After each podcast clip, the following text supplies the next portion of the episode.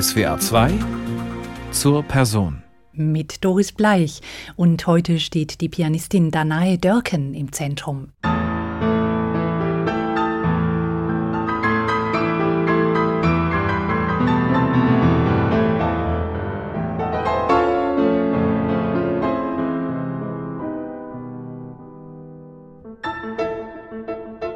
Im Übezimmer probiert man ganz vieles aus und äh, entdeckt Neues, aber dann auf der Bühne lässt man noch mal ganz anders los und man hat ja auch die Komponente des Publikums, die dann noch mit reinspielt. Und das ist eine unheimlich wichtige Komponente, denn das Publikum formt in dieser Sekunde die Interpretation mit dem Künstler zusammen. Die Stimmung im Saal, äh, die Reaktion der Leute, gibt es irgendwie äh, eine bestimmte Schwingung, die entsteht im Saal. Das alles fließt mit rein in die Interpretation. Deswegen ist auch jedes Konzert ein einzigartiges Erlebnis und kann so nicht wieder dupliziert werden. Und daher ist dieses Loslassen und die Musik spüren und dem Klang nachspüren, wenn man auf der Bühne ist, nochmal etwas ganz für sich.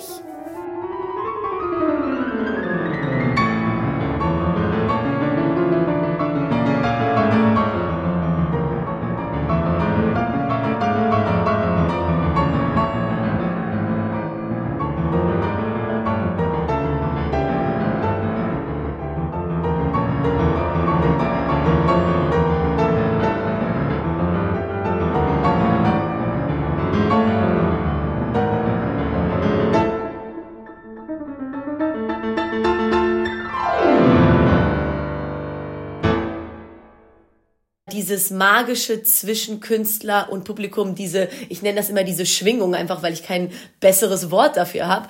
Das sind wirklich besondere Momente und wenn sie passieren, dann wissen das auch alle im Saal. Dann weiß das der Künstler und dann spürt das auch jeder und dann geht man mit einem ganz anderen Gefühl aus diesem Konzert raus.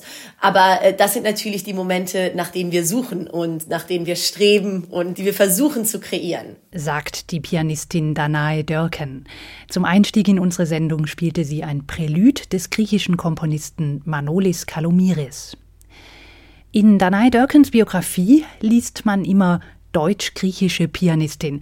Ist das für Sie die richtige Reihenfolge? Ich weiß gar nicht, ob ich mich mit einer Reihenfolge so festlegen kann. Denn das sind für mich wirklich zwei sehr gleichwertige Teile. Ich bin in Deutschland geboren und aufgewachsen. Geboren 1991 in Wuppertal.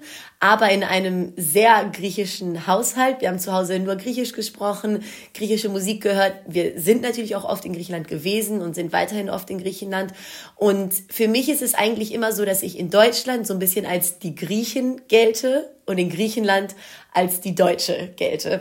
Und ich sehe das als riesiges Privileg, dass ich diese beiden doch sehr unterschiedlichen Kulturen in mir vereine und so in gewisser Weise immer zwei Lebensstrategien schon mal an der Hand habe. Ich weiß, dass äh, wenn ich mit einer Problematik konfrontiert bin, kann ich es entweder auf die, sage ich mal, deutsche Art und Weise oder auf die griechische Art und Weise lösen und weiß deswegen, es gibt schon mal immer zwei Wege, die ich gehen kann. Und das war für mich sehr wertvoll, als ich aufgewachsen bin, das zu wissen und das auch so zu spüren. Und äh, ich bin sehr dankbar, dass ich das so erleben konnte. Über die zwei Wege will ich mehr wissen. Also ganz allgemein gesagt würde ich sagen, ist der deutsche Weg oder die deutsche Herangehensweise natürlich sehr viel strukturierter, sehr viel disziplinierter und äh, organisierter. Also das würde dann heißen, ich mache mir vielleicht einen Plan und lege mir alles zurecht und komme so zur Lösung des Problems. Und die griechische Herangehensweise ist sehr viel spontaner, manchmal unorganisierter, aber vielleicht auch lebensfroher und äh, hat so ein anderes Lebensgefühl mit dabei. Und wenn man das natürlich beides kombiniert, ist das, würde ich sagen, äh, ideal. Mit fünf saß Danae Dörken zum ersten Mal am Klavier. Mit elf hat sie bei der Klavierlehrerlegende Karl-Heinz Kämmerling einen Meisterkurs besucht. Der hat sie direkt in seine Klavierklasse an die Musikhochschule Hannover geholt. Alles ging presto prestissimo. Also ich habe es nie als schnelles Tempo empfunden. Ich komme aus einem Nicht-Musiker-Haushalt. Das heißt also, meine Eltern hatten eigentlich nichts mit Musik zu tun. Wir hatten auch kein Klavier zu Hause, als ich angefangen habe. Das war einfach am Anfang ein Hobby für mich. Wir haben dann ein, erstmal ein Klavier gemietet am Anfang und äh, darauf habe ich geübt und dann später haben wir ein Klavier gekauft, aber auch noch keinen Flügel und das war für mich einfach etwas, wo ich total drin aufgegangen bin und ich glaube, das hatte auch mit diesem Deutsch-Griechischen zu tun, dadurch, dass ich nie so die komplette Zugehörigkeit zu einem Land hatte, hatte ich das Gefühl, am Klavier habe ich diese. Am Klavier bin ich wirklich, da gehöre ich hin. Und in der Musik kann ich genau das ausdrücken, was ich möchte. Und ich glaube, das hat auch eine Rolle gespielt, wieso ich mich da so reingestürzt habe in gewisser Weise. Und ja, für mich war das nie so, dass ich dachte, das geht langsam oder schnell voran, sondern mir hat es einfach Spaß gemacht und ich habe es gemacht. Und das Einzige, was mir meine Eltern mit auf den Weg gegeben haben, war, wenn wir dir jetzt Klavierunterricht finanzieren und ein Klavier kaufen, dann musst du es aber auch richtig machen. Dann musst du da auch gucken, dass du übst und äh, dass du da dran bleibst. Und das habe ich auch gemacht und für mich war das einfach so der natürliche Gang der Dinge. Das ist wie zu einer zweiten Heimat, würde ich sagen, für mich geworden, das Musizieren und das am Klavier sitzen. Karl-Heinz Kämmerling war ein legendärer Klavierlehrer. Igor Levit hat bei ihm studiert, Alice Sarah Ott, Sophie Pacini, Herbert Schuch, Lars Vogt. Was hat er als Professor für Danai Dörken bedeutet? Kämmerling war für mich eine äh, zentrale Figur in meiner Ausbildung und generell in meinem Klavierspielen und Musizieren. Ich habe mit ihm zehn Jahre studiert, also zwischen dem Alter von elf und dann ja fast 21, bis er dann verstorben ist. Das ist ja auch so eine Spanne, in der so viel passiert. Also ich bin mit ihm, sage ich mal, durch die Pubertät gegangen, bin von jungen Mädchen zur Frau geworden und ähm, ja verbinde natürlich unheimlich vieles mit ihm. Was ich so toll fand an seinem Unterricht war, dass er immer versucht hat, rauszukitzeln, wer, wer bin ich? Also wer ist jeder Schüler? Es gab nie so die perfekte Interpretation nach Kämmerling von einem Stück, sondern wenn mehrere Schüler dasselbe Stück gespielt haben, klang das immer anders, immer so auf den Schüler zugeschnitten. Und er hat mir auch immer gesagt, ich muss das Stück zu meinem eigenen machen und rausfinden, was ist mein Zugang dazu, was ist meine Verbindung zu dieser Musik. Und das ist etwas, was ich bis heute auf jeden Fall in mir trage und äh, was ich immer versuche auch dann herauszufinden und zu zeigen. Und ich finde, das ist etwas sehr, sehr Wichtiges äh, bei einem Musiker, bei einem Künstler allgemein. Und das andere ist, er hat immer gesagt, such das, was zwischen den Tönen passiert. Und das ist für mich ein sehr, sehr wichtiger Satz geworden, dass sich eben die Musik und diese magischen Momente der Musik zwischen den Tönen abspielen und nicht in den Tönen selber und dass man in einer Pause oder auch zwischen zwei sehr schnellen Tönen dieses dieses finden muss. Er hat oft in die Noten geschrieben, dieses, in Anführungszeichen, weil es eben kein Wort dafür gibt, dass man einfach dieses finden muss.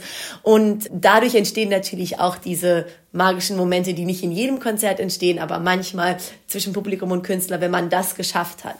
Und eben diese Suche nach dem eigentlichen musikalischen Inhalt und nach dem eigentlichen, was die Musik ausmacht, das ähm, war für mich etwas, was mich total angesprochen hat und total inspiriert hat.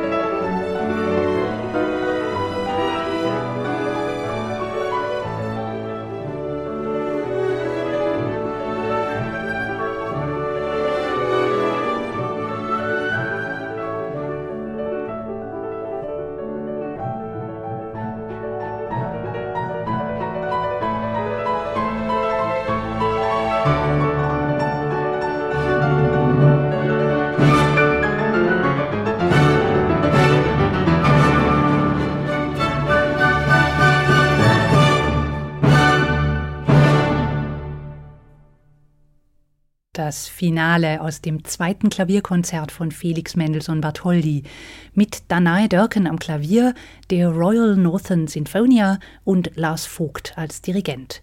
Er war nach Karl-Heinz Kämmerlings Tod Danae Dörkens Lehrer. Eine Aufnahme von 2016, da war Danae Dörken 25 Jahre alt und es war ihre dritte Solo-CD. Heute ist sie 30. Trotz Corona ist ihr Konzertkalender voll.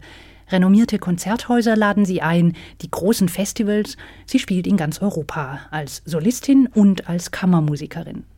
Wie gelingt so eine Karriere? Das künstlerische Potenzial alleine reicht heute ja nicht mehr unbedingt. Ja, künstlerisch viel mitbringen, würde ich sagen, tun ja viele. Also es gibt so viele tolle Pianisten, äh, die ich kenne, die, mit denen ich studiert habe.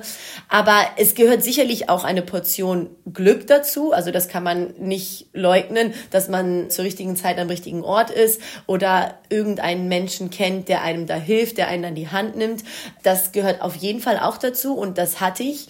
Aber auch glaube ich, dass man dieses ja, dieses Durchhaltevermögen hat, dieses Dranbleiben. Ich glaube, das ist auch ein sehr, sehr wichtiger Punkt. Und für mich war es nicht so, dass ich irgendwie den einen Einspringer hatte, nachdem dann alles losging, sondern es war schon ein sehr stetiges Aufbauen meiner Karriere. Ich glaube, es hat sich sehr proportional zu meinem Einsatz, den ich da reingebracht habe, entwickelt. Und ich glaube, das ist da, wo dann viele irgendwann sagen, ähm, ach, vielleicht klappt's doch nicht. Oder vielleicht, äh, ja, mache ich jetzt doch lieber was anderes, weil es natürlich auch etwas Riskantes ist am Anfang. Ich hatte natürlich auch den Luxus, dass meine Eltern gesagt haben, du kannst das machen, wir geben dir jetzt erstmal zwei, drei Jahre Zeit, das aufzubauen. Und wenn es nicht klappt, dann, okay, kannst du immer noch was anderes studieren. Aber äh, dass ich wusste, okay, ich habe jetzt diese zwei, drei Jahre Zeit, um das wirklich aufzubauen. Das hat mir natürlich auch eine andere Art von Ruhe gegeben. Und ja, dann habe ich wirklich eigentlich alles darauf ausgerichtet, dass es klappt. Also mich sehr allumfassend mit dieser Thematik befasst. Nicht nur mit dem Spiel, sondern auch mit anderen Sachen, die dazu gehören. Also die Außendarstellung nach außen, äh, auf Konzerte gehen und da andere Künstler hören und mit denen sprechen und wie haben sie es gemacht, Leute kennenlernen, das Netzwerk erweitern. Das sind ja alles Sachen, die dazugehören. Social Media. Und wenn man eine dieser Sachen nicht macht, wird es schon ein bisschen schwieriger. Und deswegen glaube ich, ist das schon auch sehr viel Durchhaltevermögen und Willenskraft, die dahinter steckt, damit das Gesamtpaket dann passt und es wirklich klappt, dass man auch eine richtige Karriere als Pianist machen kann. Danae Dörken ist ein Energiebündel. Am Klavier und im Gespräch. Hellwach, konzentriert, voll sprudelnder Lebensfreude. Also ich glaube, ich habe tatsächlich von Natur aus relativ viel Energie, das war schon immer so. Was für mich eine Quelle der Energie ist, ist immer wenn ich draußen bin, wenn ich in der Natur bin, wenn ich einfach nur eine halbe Stunde draußen war, dann komme ich zurück und habe das Gefühl, ich bin, äh, mein Tank ist aufgeladen für den ganzen Tag. Also das ist etwas unheimlich Wichtiges und dann auch körperliche Betätigung. Also ich habe früher sehr intensiv Ballett getanzt an der Deutschen Oper am Rhein und als ich dann aufgehört habe, weil das nicht mehr ging mit Konzerten und auch Vorstellungen in der Oper, habe ich dann angefangen mit Yoga und das mache ich jeden Tag, nicht irgendwie super lang, aber irgendwie halbe Stunde jeden Tag. Und das ist auch etwas, egal wie müde ich bin oder äh, gejetlaggt oder was auch immer los ist in meinem Leben, wenn ich das gemacht habe, dann habe ich sehr viel Energie und Fokus und Konzentration für den Tag. Also das sind zwei Sachen, die mir sehr, sehr weiterhelfen. Danae Dörken lebt in Berlin mit ihrem Lebenspartner, zwei Kindern und ihre jüngere Schwester, die Pianistin Kivelli Dörken, wohnt im selben, manchmal ziemlich polyphonen Haus. Bei uns ist, äh, würde ich sagen, immer Musik. Wenn wir nicht musizieren selber, dann hören wir Musik und singen und tanzen. Also es ist ein sehr lebendiger Haushalt.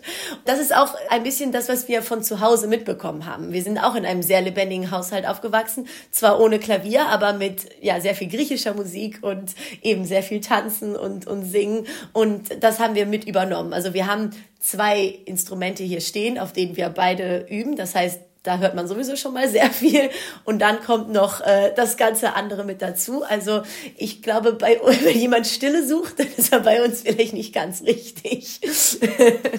Die beiden Kinder mischen natürlich musikalisch auch mit. Ja, also die sind noch relativ jung, die sind drei und vier Jahre alt, aber sie bekommen natürlich unheimlich viel mit, äh, wenn bei uns geprobt wird oder waren auch schon oft bei Konzerten mit dabei. Daher haben sie natürlich den Zugang dazu und wollen immer schon auf dem Klavier spielen. Und jetzt äh, hat sich hier rauskristallisiert, dass sie unbedingt Cello ausprobieren wollen. Und diese Woche werde ich jetzt zu einem Freund von mir gehen, der noch so ein Sechzehntel Cello bei sich zu Hause stehen hat und äh, mir das von ihm ausleihen. Und dann werden sie das mal ausprobieren. Vielleicht klingt es dann mal so oder so ähnlich. Danae Dörken spielt hier mit Benedikt Klöckner, einem ihrer langjährigen Duopartner.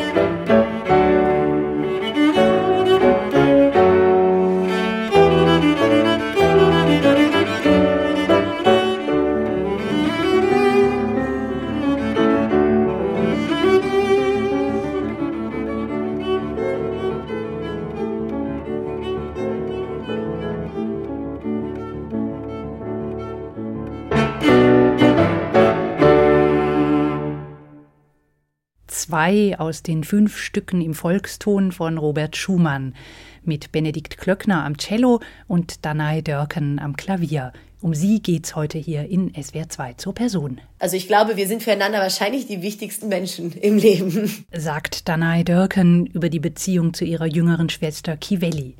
Die beiden Pianistinnen spielen sehr gerne als Duo. Der Kontakt ist sehr direkt natürlich, weil man eben keinen Filter äh, davor machen muss. Man muss jetzt nicht überlegen, wie verletze ich den anderen nicht, sondern sie weiß, dass ich sie niemals verletzen möchte und ich weiß, dass sie mich nicht verletzen möchte, sondern dass wir einfach sagen, was wir denken beim Proben.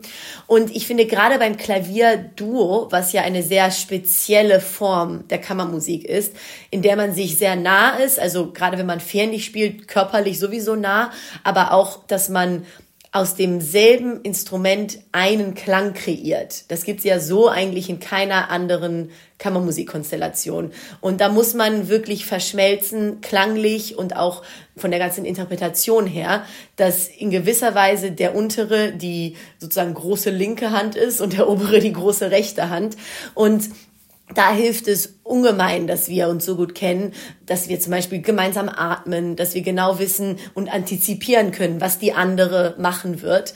Und es fühlt sich ganz anders an, wenn ich mit jemand anderem Klavier durchspiele. Also kann man eigentlich gar nicht vergleichen. Zusammen mit ihrer Schwester Kivelli hat Danae Dörken 2015 das Mollivos International Music Festival gegründet. Ein hochkarätiges Kammermusikfestival auf der Insel Lesbos, ihrer zweiten Heimat. Bei der Gründung wollten wir eigentlich diesen Ort Mollivos, den wir ja schon äh, seit wir ganz junge Kinder waren kennen, verbinden mit der klassischen Musik, weil es gab bis dahin eigentlich kaum klassische Musik auf der Insel und dieser Ort ist so traumhaft schön, dass wir dachten, das muss man irgendwie vereinen. Und das war so diese Anfangsmotivation die Klassik den Menschen dort auf der Insel näher zu bringen und ihnen zu zeigen, was das für eine fantastische Welt ist. Und dann kam es natürlich so, dass 2015 der Höhepunkt der Flüchtlingskrise war und sozusagen unser Eröffnungsjahr mit diesem Höhepunkt einherging. Und viele haben uns da gefragt, ja, könnt ihr da ähm, überhaupt noch jetzt dieses Festival anfangen? Ist das so eine gute Idee? Hier passieren ja ganz andere Sachen. Und wir haben kurz überlegt und wir waren uns beide eigentlich sehr schnell einig, dass ähm, jetzt, gerade jetzt eigentlich es noch viel wichtiger ist, das Festival zu starten. Und wenn nicht jetzt, wann dann? Und ähm, waren uns dann sehr schnell klar, dass wir eigentlich das Festival und die Musik so als positive Gegenkraft nutzen wollen für all das, was da gerade ähm, passiert. Und das hat sich ja dann, was wir zu dem Zeitpunkt noch nicht wissen konnten, über viele Jahre hindurchgezogen mit immer neuen Problematiken, die da aufgekommen sind. Und wir haben das Festival oft dafür verwendet, irgendwie Verbindungen herzustellen zwischen zum Beispiel Flüchtlingen und Einheimischen oder einfach das Schicksal und die, und die Lebensperspektive der Flüchtlinge zu zeigen, indem wir sie zum Beispiel in Kompositionen mit eingebunden haben oder einfach äh, mit jungen Kindern, die da auf der Insel kommen, zusammenzuarbeiten.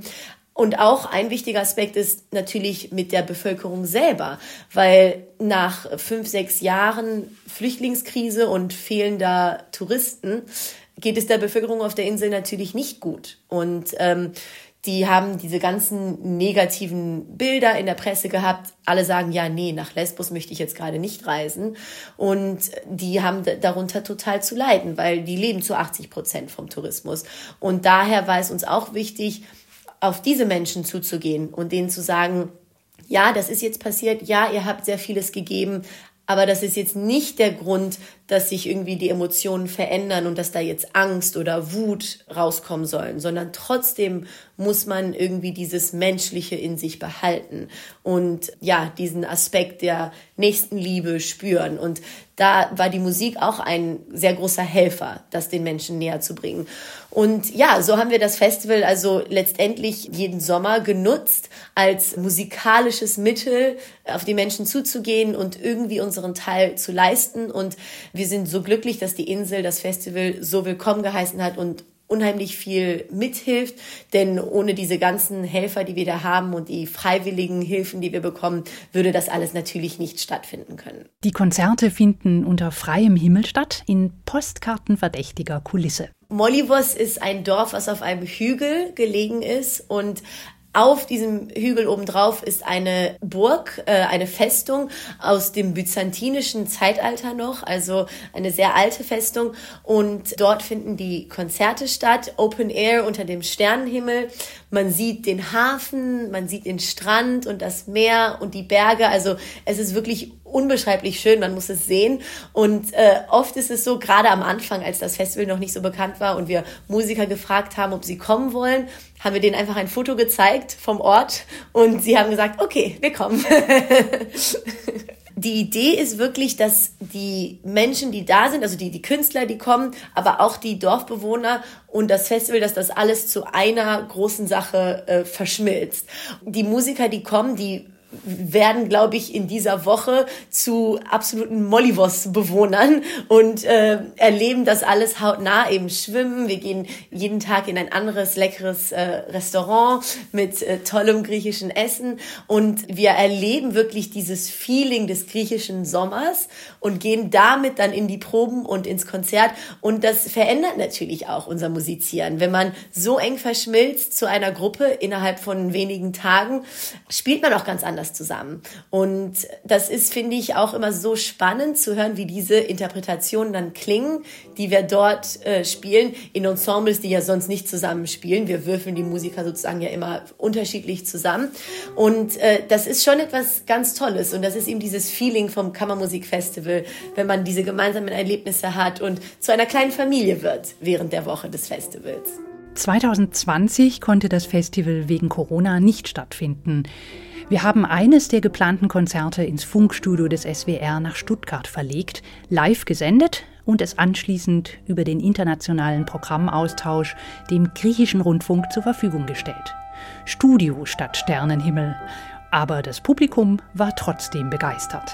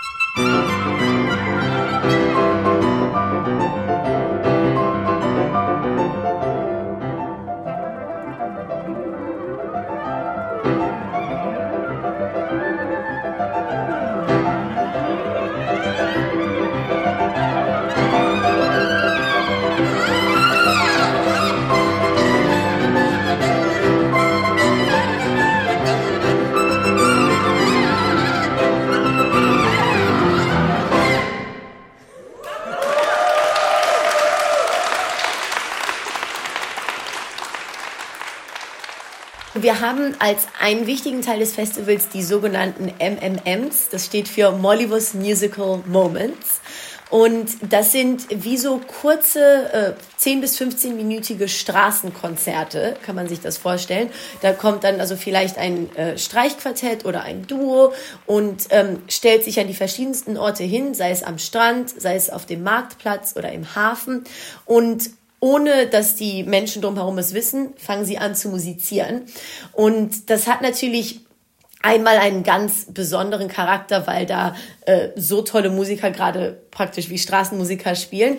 Aber die Idee natürlich ist auch, dass äh, jeder, der dort gerade im Dorf ist, Zugang hat zu dieser klassischen Musik, auch vielleicht Leute, die sich kein Ticket leisten können oder auch Leute, die das noch gar nicht so kennen, weil es gibt immer noch viele äh, Menschen dort, die klassische Musik nicht so wirklich kennen. Und wir haben da so äh, tolle, berührende Erfahrungen machen dürfen, wo dann wirklich Menschen bewegt zu Tränen zu uns gekommen sind und gesagt haben, wir wussten gar nicht, dass es so etwas auf dieser Welt gibt.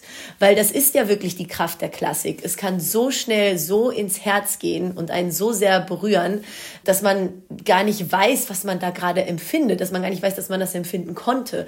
Und da haben wir wirklich viele solche Erlebnisse gemacht. Und das ist auch so eine große Motivation, diese Erlebnisse, das weiterzumachen und das Festival fortzuführen, weil Menschen so zu berühren ist natürlich das, was wir uns alle wünschen als Musiker. Deswegen gehen wir ja auf die Bühne sagt die Pianistin und Festivalgründerin Danae Dörken über das Mollivos International Music Festival auf Lesbos. Vor zwei Jahren haben wir ein Konzert aus dem Programm ins SWR Funkstudio verlegt. Daraus Sorbas Dance von Mikis Theodorakis mit Danae und Kiveli Dörken am Klavier, Sebastian Manz an der Klarinette und Philipp Tendre an der Oboe. Im SWR Funkstudio hat Danae Dörken auch ihre aktuelle CD aufgenommen, gerade erschienen beim Label Berlin Classics. Odyssee ist der Titel. Er bezieht sich auf Homers Odyssee, dem großen griechischen Epos. Die Odyssee ist für mich eine Geschichte, mit der ich aufgewachsen bin. Dadurch, dass ich eine griechische Mutter hatte, habe ich oft vor dem Schlafengehen die Odyssee vorgelesen bekommen und war deswegen schon sehr früh damit in Kontakt. Und für mich, gerade als junges Mädchen, war die Odyssee ein Symbol dafür, dass man mit äh, starker Willenskraft, mit Geduld, mit Durchhaltevermögen und, und mit Intelligenz eigentlich alles erreichen kann, dass man immer an sein Ziel kommt, egal wie viele Hürden einem in den Weg gestellt werden, dass man es immer irgendwie schafft. Dafür stand eigentlich die Odyssee für mich. Und dann später kam natürlich noch eine ganz andere Dimension hinzu. Und ähm, ich würde sagen, heute ist die Odyssee für mich natürlich einerseits schon noch das, aber auch ein Symbol für die Odyssee von jedem Menschen persönlich. Also die Odyssee, die wir alle in uns spüren. Wir alle befinden uns auf einer persönlichen Odyssee. Und das ist eigentlich unser persönlicher Lebensweg, den wir gehen müssen. Und ich finde es toll, wenn man diese Odyssee so bewusst wie möglich geht und äh, sich darüber im Klaren ist, was einem im Leben so widerfährt und wie man damit umgehen möchte, wie Odysseus da seine Pläne gemacht hat, dass man auch selber seine Pläne macht, wie man jetzt zur nächsten Hürde gelangt und diese dann auch meistert. Ähm, und das ist für mich also auch eine Bedeutung der Odyssee. Und dann natürlich, und das ist wahrscheinlich für das Album auch mit die wichtigste, die aktuelle Bedeutung der Odyssee. Ähm, es gibt verschiedene Sachen, die im Moment auf der Welt passieren. Jetzt neuerdings sowieso noch ein, die ganz neue Thematik, die sich in der Ukraine abspielt, die die Odyssee zu einem hochaktuellen Thema machen.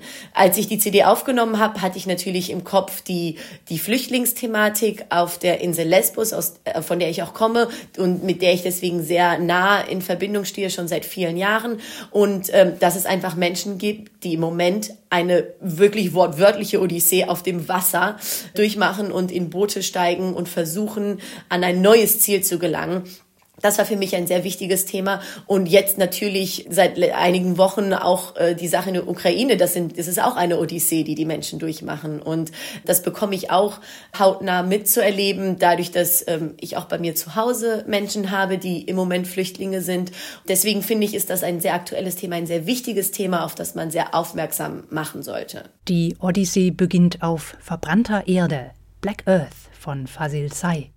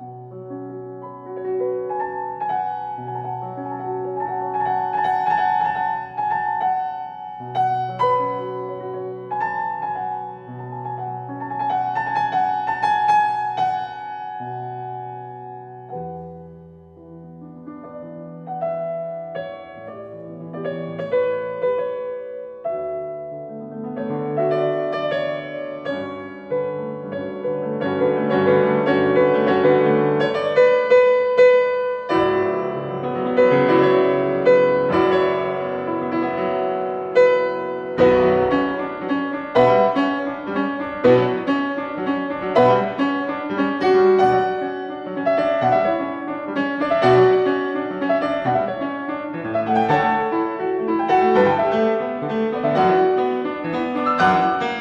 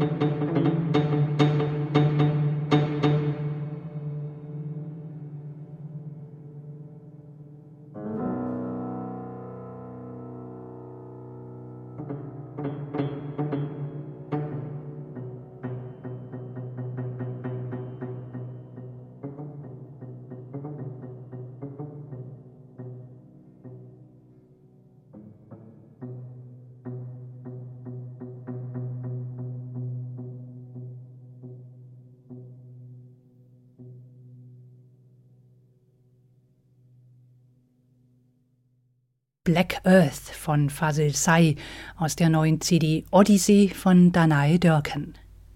Als Künstler muss man auch politisch sein, sagt sie im Booklet. Wenn man eine Plattform hat, um sich zu äußern, sollte man diese auch nutzen. Generell, ja, finde ich das auf jeden Fall. Ich finde, wenn man eine Plattform hat, dann ist es ähm, ja fast wie etwas, was man vergeudet, wenn man diese nicht nutzt. Und ich spreche zumindest ja für mich und für mein nahes Umfeld, wenn ich sage, dass ich das schon für notwendig erachte und das schon so sehe, dass es eine verpasste Chance ist, wenn man das nicht macht. Vor allem, wenn es etwas ist, was einem nah am Herzen liegt, weil die Musik und die, die Person, die man ist, ja so eng zusammenhängen. Und für mich wäre es fast unvorstellbar, das zu trennen, dass ich ähm, wirklich als Person für etwas brenne und dann spiele ich ein Konzert und tue so, als gäbe es diesen Teil von mir nicht. Das kann ich mir fast gar nicht vorstellen. Daher finde ich es schon wichtig, politisch zu sein, für das zu stehen, an das man glaubt und ähm, und das auch den, den Menschen nahezulegen. Aber ich will jetzt im Kontext von Ukraine und Russland vielleicht noch hinzufügen, weil es ja sehr viele Sachen gab, die passiert sind mit russischen Künstlern, die sich äußern mussten äh, zum Krieg und die Stellung beziehen mussten, will ich hinzufügen, dass ich finde, dass es auch nicht richtig ist, wenn jemand sich jetzt noch nie geäußert hat und jetzt nicht irgendwie eine offensichtliche Position hat, aber sich einfach noch nie geäußert hat, dass man jetzt sagt, damit du weiter deinen Beruf ausüben kannst, musst du dich äußern. Das finde ich ist auch eine problematische Herangehensweise. Also so ist das nicht gemeint, was ich äh, gesagt habe, mit dem man muss politisch sein. Ich finde, wenn, wenn man eine Stellung hat, dann soll man diese zeigen.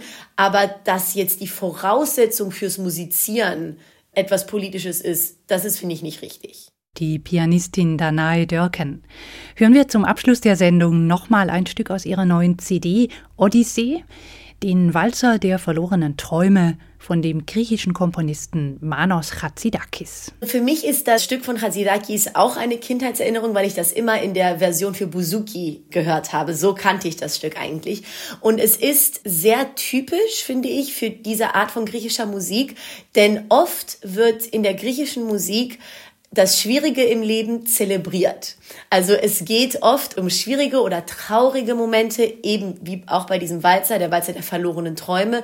Die verlorenen Träume können natürlich viele sein. Es kann eine verlorene Liebe sein, es kann ein verlorener Mensch sein oder, oder etwas anderes. Aber es ist natürlich erstmal eine traurige Emotion.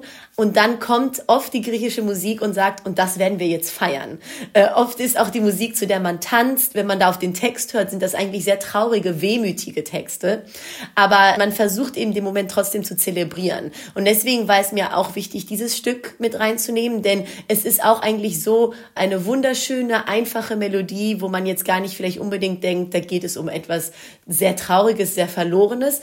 Aber es ist genau das, wofür die griechische Musik steht und letztendlich auch das, wofür die Odyssee eben steht. Man zelebriert auch die schwierigen Momente und findet so den Weg nach vorne.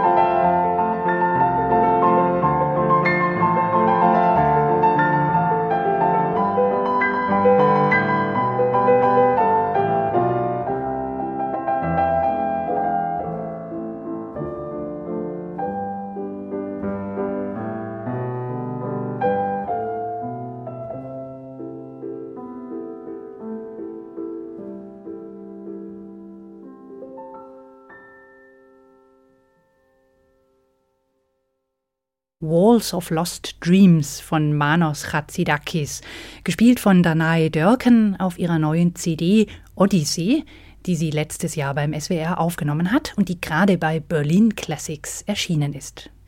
Die deutsch-griechische, griechisch-deutsche Pianistin war heute Gast in SWR 2 zur Person.